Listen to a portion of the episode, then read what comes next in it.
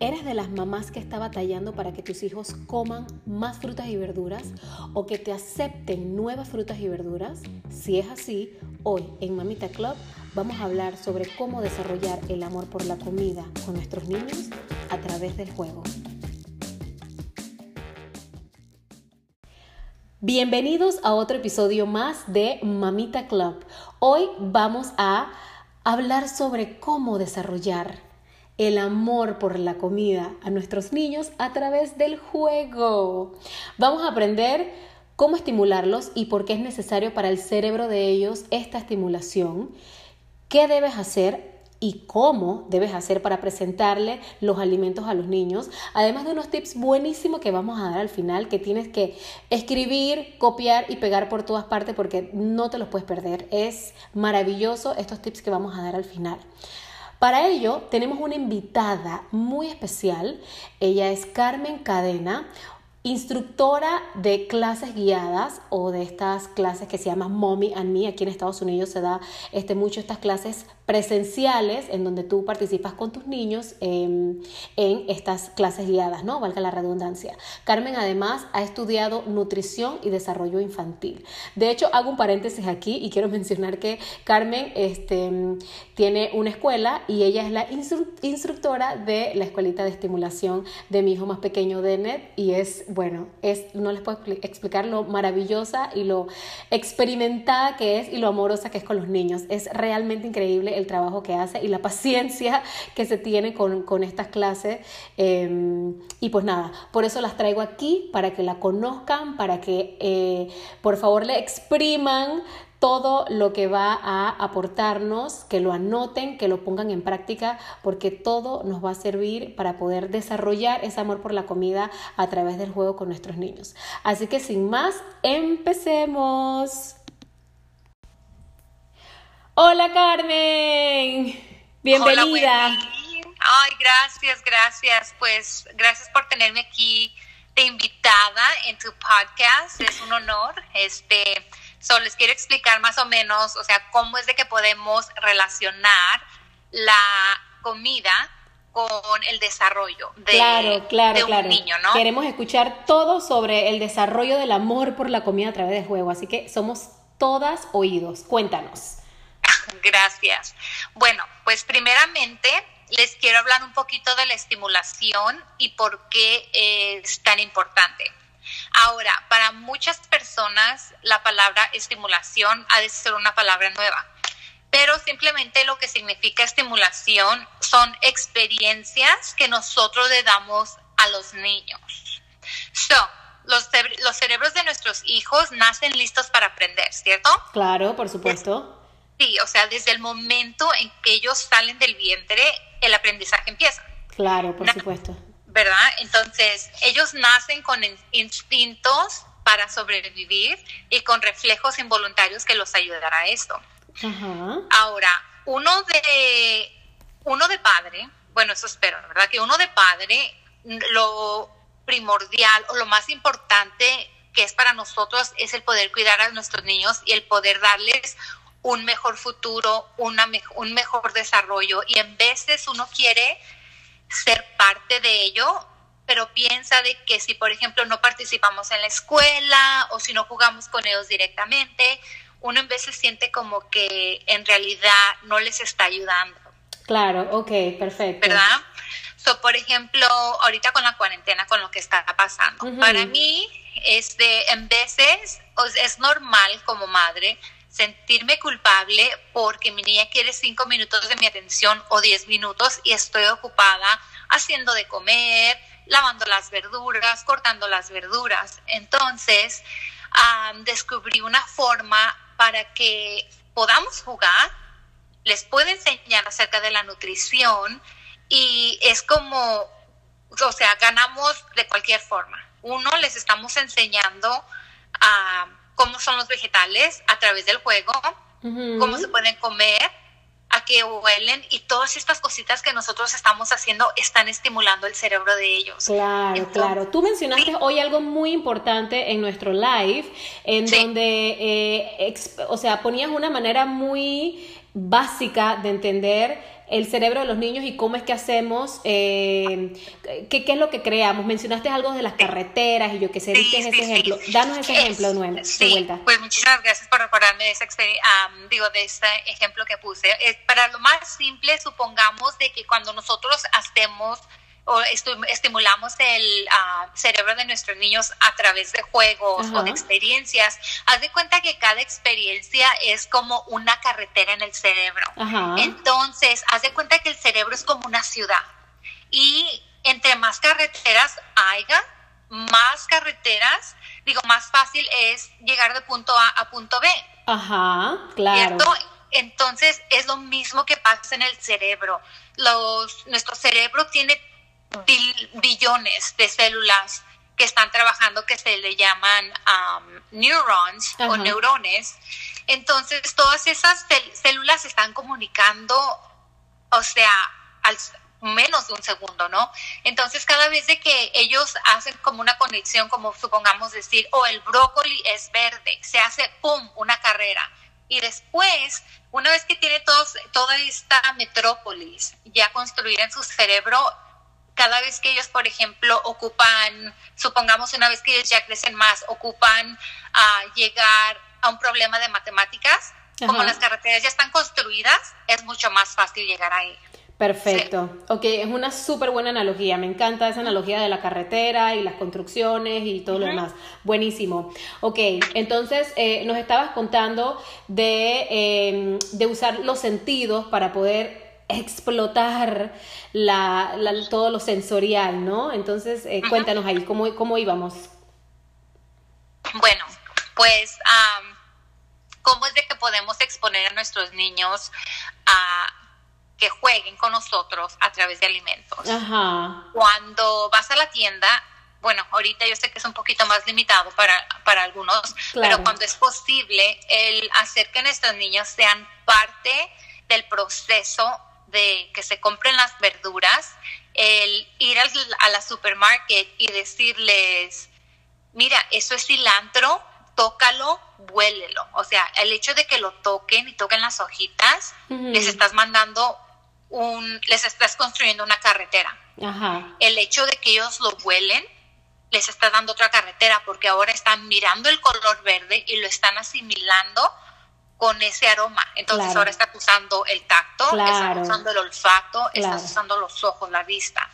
Y así sucesivamente, cuando lavas las verduras, igual, o sea, hay un juego donde puedes contar las verduras, puedes separar las verduras por colores, los olores, y lo puedes, puede ser muy divertido, en realidad, o sea. Sí, total, eso es increíble. Es uno de los, de, de los de, los consejos este, que he dado en, en, muchos este, lives y podcasts que he hecho anterior cuando menciono lo de los niños y toda la comida y toda la cuestión, de que es por lo menos el, la manera que yo lo hago. Yo los involucro, toca, mira, te gusta. Así es más probable que cuando yo llegue a casa ellos se los quieran comer. Es lo que a mí me ha funcionado y que se los dejo ahí de tips a ustedes mamás.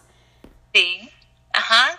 Y, I mean, nosotros somos los maestros primeros de nuestros niños, ¿no? Yo sé de que ellos van a la escuela a estudiar y a aprender matemáticas o qué sé yo, pero yo pienso que uno como papá, o sea, nadie tiene el, nadie tiene el, el bienestar de sus hijos más en mente que uno propio de padre. Total, total. Ajá. Entonces, yo pienso de que es siempre muy importante el asegurarse que los niños participen en cualquier cosa que hacemos en la casa en realidad, mientras sea de nutrición o de limpieza o de acomodar cosas. Hay tantas oportunidades de aprendizaje en cada cosa que uno hace, siempre y cuando también se les explique. Ahora, supongamos de que el niño está chiquito, tiene un año. Obviamente no le vas a dar a que juegue con las verduras, con uvas o qué sé yo, ¿no? O sea, cosas pequeñas con de, donde se pueda, se pueda ahogar o algo.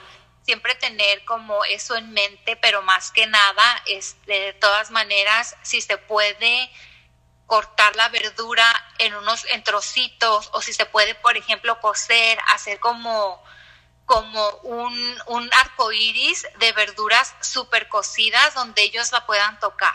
Claro, claro. Entonces, los más chiquitos que toquen y que aplasten y que manoseguen y, los más, son los más chiquitos y los más grandecitos que participen de una forma más activa, ¿no? Que corten, que todo lo demás. Buenísimo. Claro. Buenísimo, buenísimo. Y si tienes, por ejemplo, cuchillos de plástico, dales un cuchillo de plástico que te ayuden a cortar las verduras o las frutas que son más blanditas, porque también, o sea, les estás ayudando con las motrices finas cada vez que están cortando. Entonces hay no hay excusa para que no jueguen con sus niños. Claro, claro, por supuesto. Entonces, cuéntanos ya como para terminar, ¿cuáles, así, eh, con, con bullets point, cuáles son los tips específicos que tú darías a una mamá que tiene eh, un niño muy chiquito y un niño más o menos de nuestra edad, porque quiero que sepan que Carmen es la maestra de estimulación de la escuelita de Dylan, de estimulación, valga la redundancia, y es em, la, hija de Carmen es compañerita de Dylan, o sea que se conocen desde muy chiquititos. Sí, desde bebés. Claro, entonces cuéntanos para alguien que tiene la, hijos de la edad de, Dylan y de, y de Natalia, que son tres años nuestros hijos, y unos muy chiquitos, así con bullet point, ¿qué es lo que le recomiendas para, una, para ese, esas edades? Si están chiquitos, obviamente sería ablandar los vegetales, cocerlos un poquito extra para que estén blanditos. Claro. El dejarlos que jueguen con ellos y en vez de el dejar que hagan un despapalle en la mesa, no importa, se va a volver a limpiar y ellos lo van a volver a hacer, pero ellos están aprendiendo. Y le estás construyendo carreteras. Claro, claro. Entonces, pero los chiquitos yo pienso que más sería como olfato claro. y temperatura. Ah. Lo más lo más salvo. O que pongan, por ejemplo, unas, unas manzanas y las van a hacer cocidas, que las pongan calientitas y que pongan la zanahoria hecha, o sea, toda molida, pero fría para que sientan dos tipos de temperatura, para que miren la caliente, eso, esa es una. Este, pues que dejen proveer, proveer probar todo en realidad, o sea, pero que lo separen, que separen el brócoli de la zanahoria. En veces uno quiere ponerles el puré todo mix, ¿cómo se dice? Todo mixto. Todo mezclado. Claro, claro, porque eso en realidad es más fácil, pero si se puede de vez en cuando, ¿por qué no dárselos separados para que ellos sepan lo que están comiendo y puedan asimilar el sabor con el color. Hay otra carretera. No es tan complicado a esa edad darle porque no están tan conscientes de que son vegetales. Y no son tan pasamos. Todas pasamos por eso, de que era muy fácil darle vegetales cuando estaban niños y ahora es como que ya los investigadores, ¿no? Que hay ahí detectando colores raros.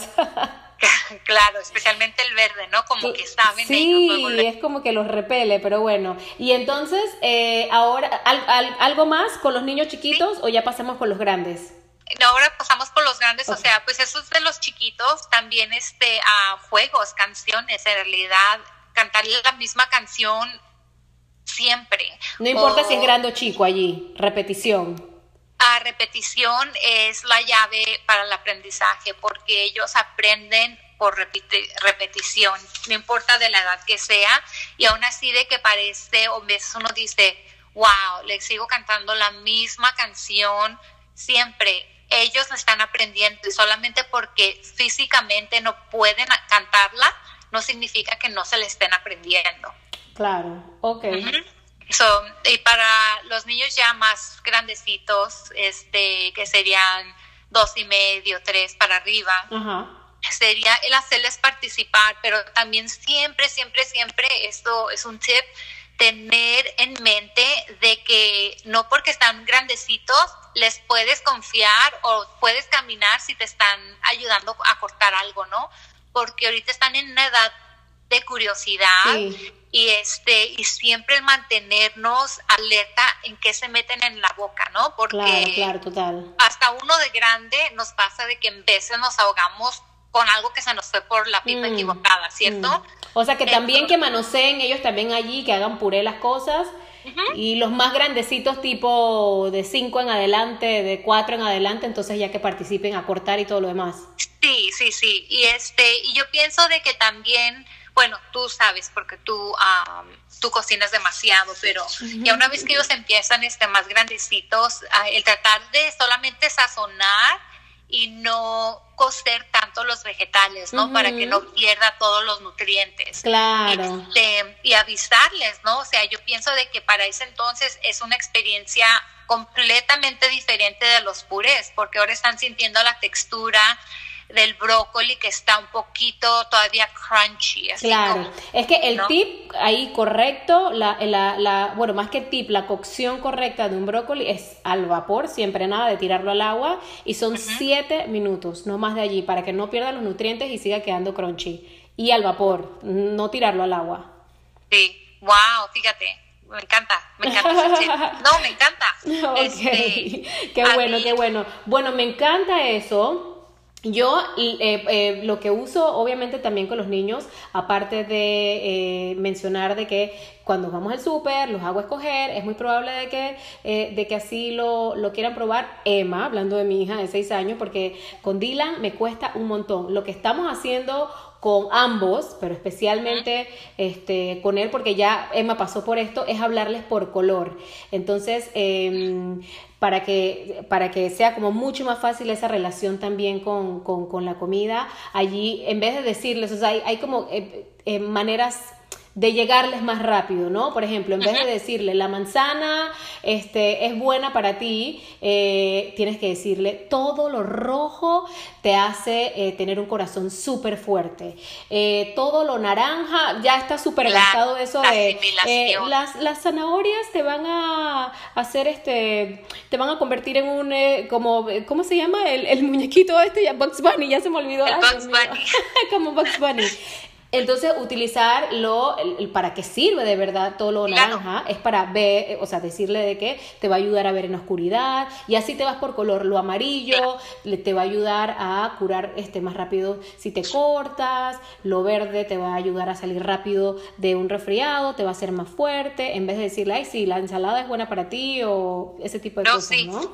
Y lo morado. Me encanta que dijiste eso. Sí, y lo morado, que por lo menos aquí comen muchos blueberries eh, mis niños, muchos repollos este, morado y todo lo demás, lo morado este, te va a ayudar a tener un corazón, eh, perdón, un cerebro súper, súper este, fuerte, ¿no? Si quieres ser bueno en matemáticas, te tienes que comer todos tus, todos tus blueberries y ese tipo de cosas. Así que eso es mega importante, eh, por lo menos es lo que yo uso ya desde hace como un año este, aquí en casa. Me encanta esa idea, yo jamás lo había pensado así yo para mí más eran juegos, pero cuando dijiste esto en el live, juegos, son juegos, son juegos, al final del día son juegos y los tengo pegado porque de verdad que a uno a veces se lo, se lo olvida, en medio de que te lo tienes que comer y yo qué sé, o sea, cuando me escucho decir eso dije, o sea, digo, no, y ya saben, ¿no? Emma, por ejemplo, y, y, o sea, juego con ellos allí, de, con Emma, que es la que más consciente está. ¿Para qué sirve el color rojo? ¿Te acuerdas? Uy, sí, sirve para esto, claro, como adivinanzas, ese tipo de cosas. Así que se los dejo mega de tip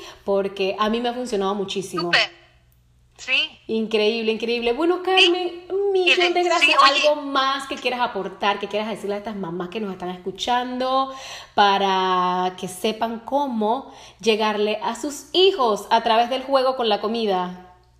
Claro, o sea, de que no se den por vencidas. Tal vez en realidad no va, si no funciona la primera vez, la segunda, la tercera, esta tarde dijiste cuántas veces toman Diez veces, diez veces es lo mínimo que hay que intentar para poner, lo mínimo que se lo tienes que poner y ya sea que te canses o venzas, pero la idea es que venzas.